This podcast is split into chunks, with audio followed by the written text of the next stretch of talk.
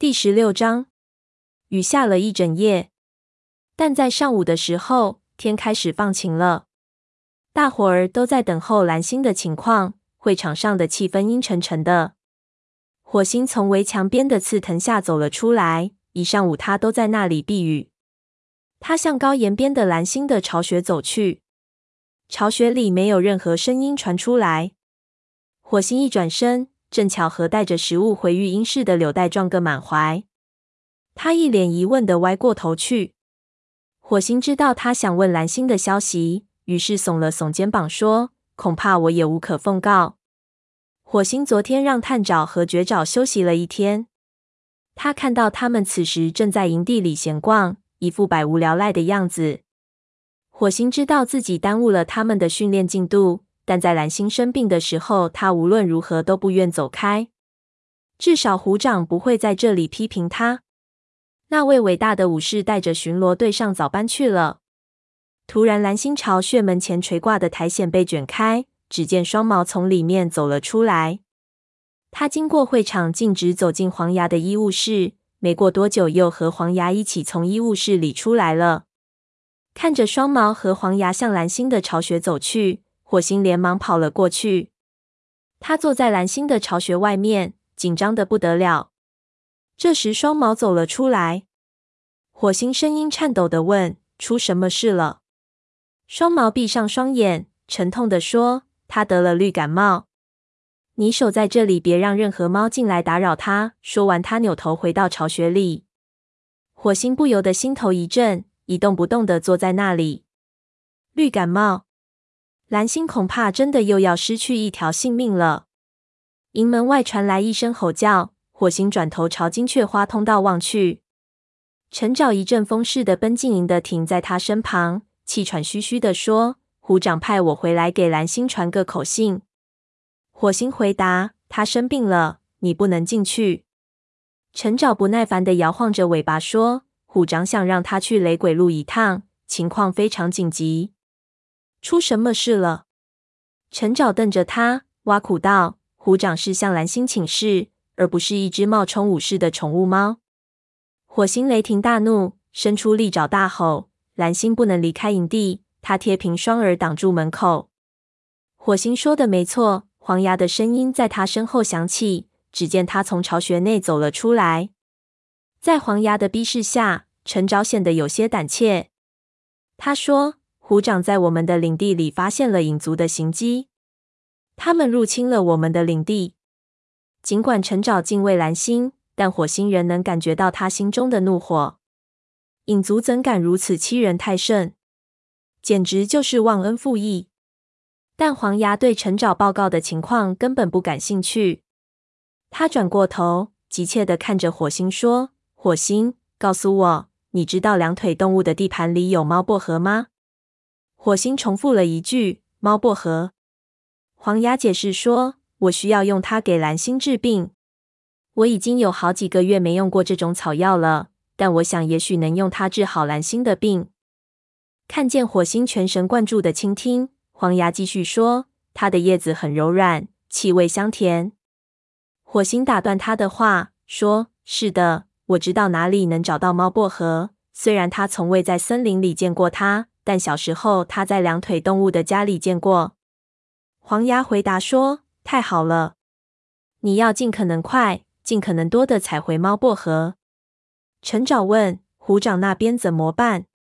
黄牙呵斥道：“在这种时候，虎掌必须自行处理情况。”探爪在树墩旁早已观察多时，这时他跑过来，兴奋地问：“自行处理什么？”火星连忙冲他晃了晃尾巴，示意他安静。陈爪没有理睬探爪，低声说：“影族现在仍有可能在我们的领地里。”探爪一下子睁大眼睛，但他没有作声。黄牙想了想，问：“白风在哪里？”陈沼回答：“和沙爪、鼠毛去太阳石巡逻了。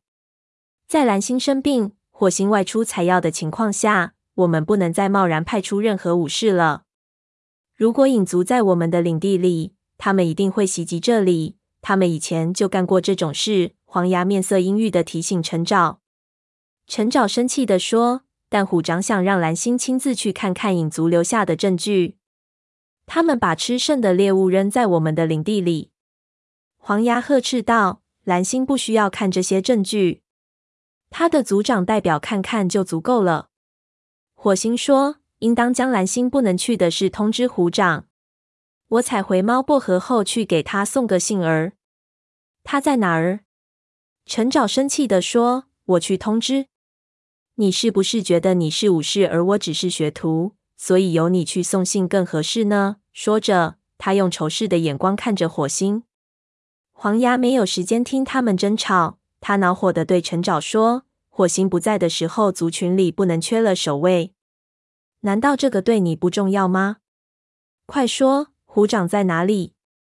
陈沼愠怒道：“在雷鬼路边那棵烧焦的白蜡树旁。”黄牙大声说：“好了，走吧，火星，抓紧时间。”火星朝营门口跑去，这时他听见身后传来脚步声。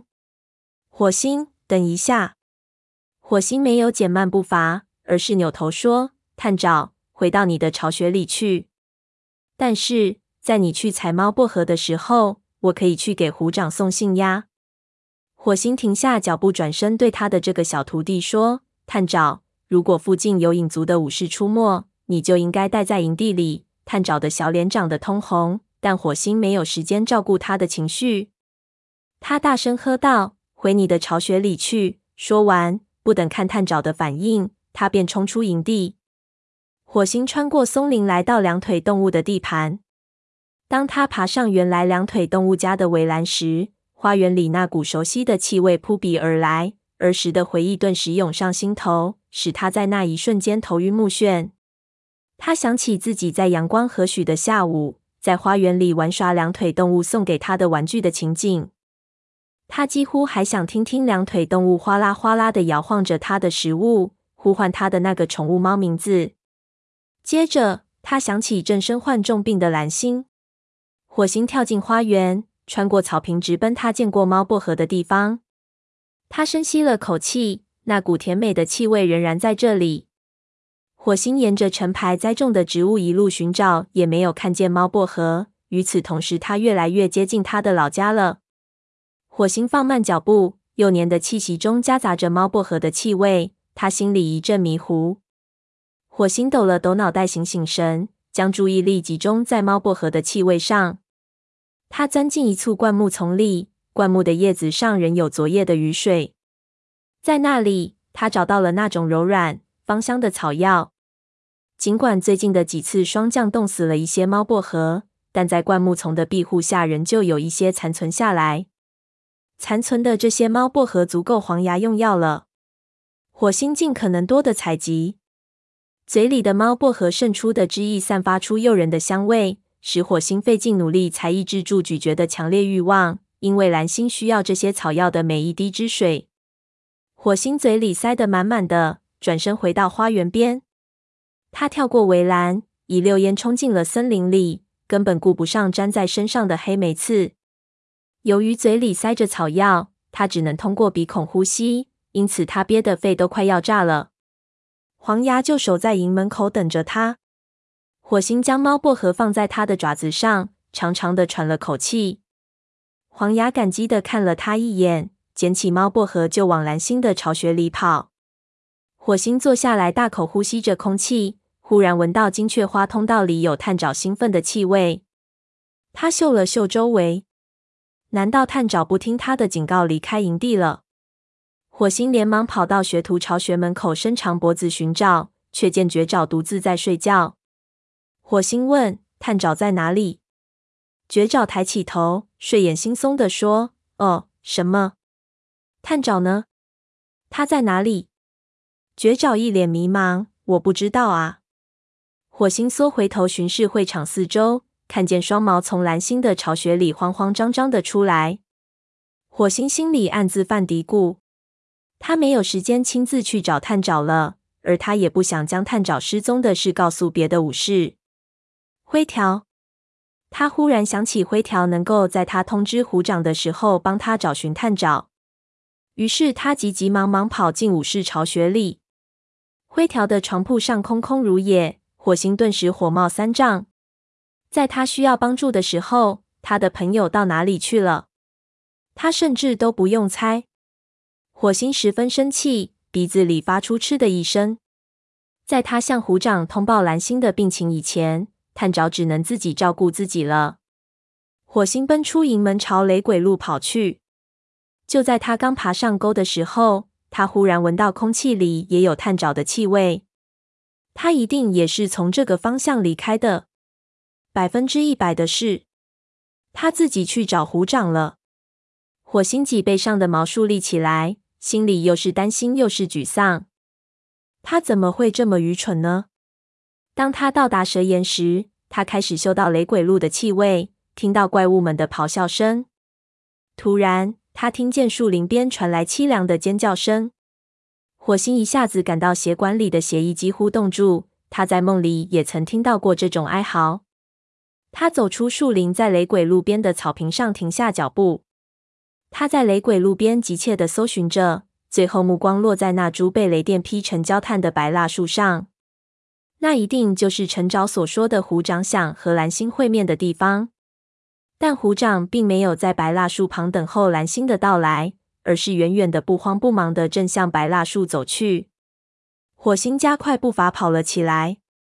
雷鬼路的边缘非常狭窄，仅容得下兔子走在上面，但火星人走了过来，一边跑一边冲虎掌大声喊：“你听到那个尖叫声了吗？”但是他的呼喊被淹没在疾驰而过的怪物的呼啸声里，火星吓得浑身发抖。等到呼啸声远去后，才又招呼虎掌。接着，他看到白蜡树下的草坪上躺着一只深灰色的猫。火星一下子认出那个幼小的体型来，顿时如遭电击。试探找。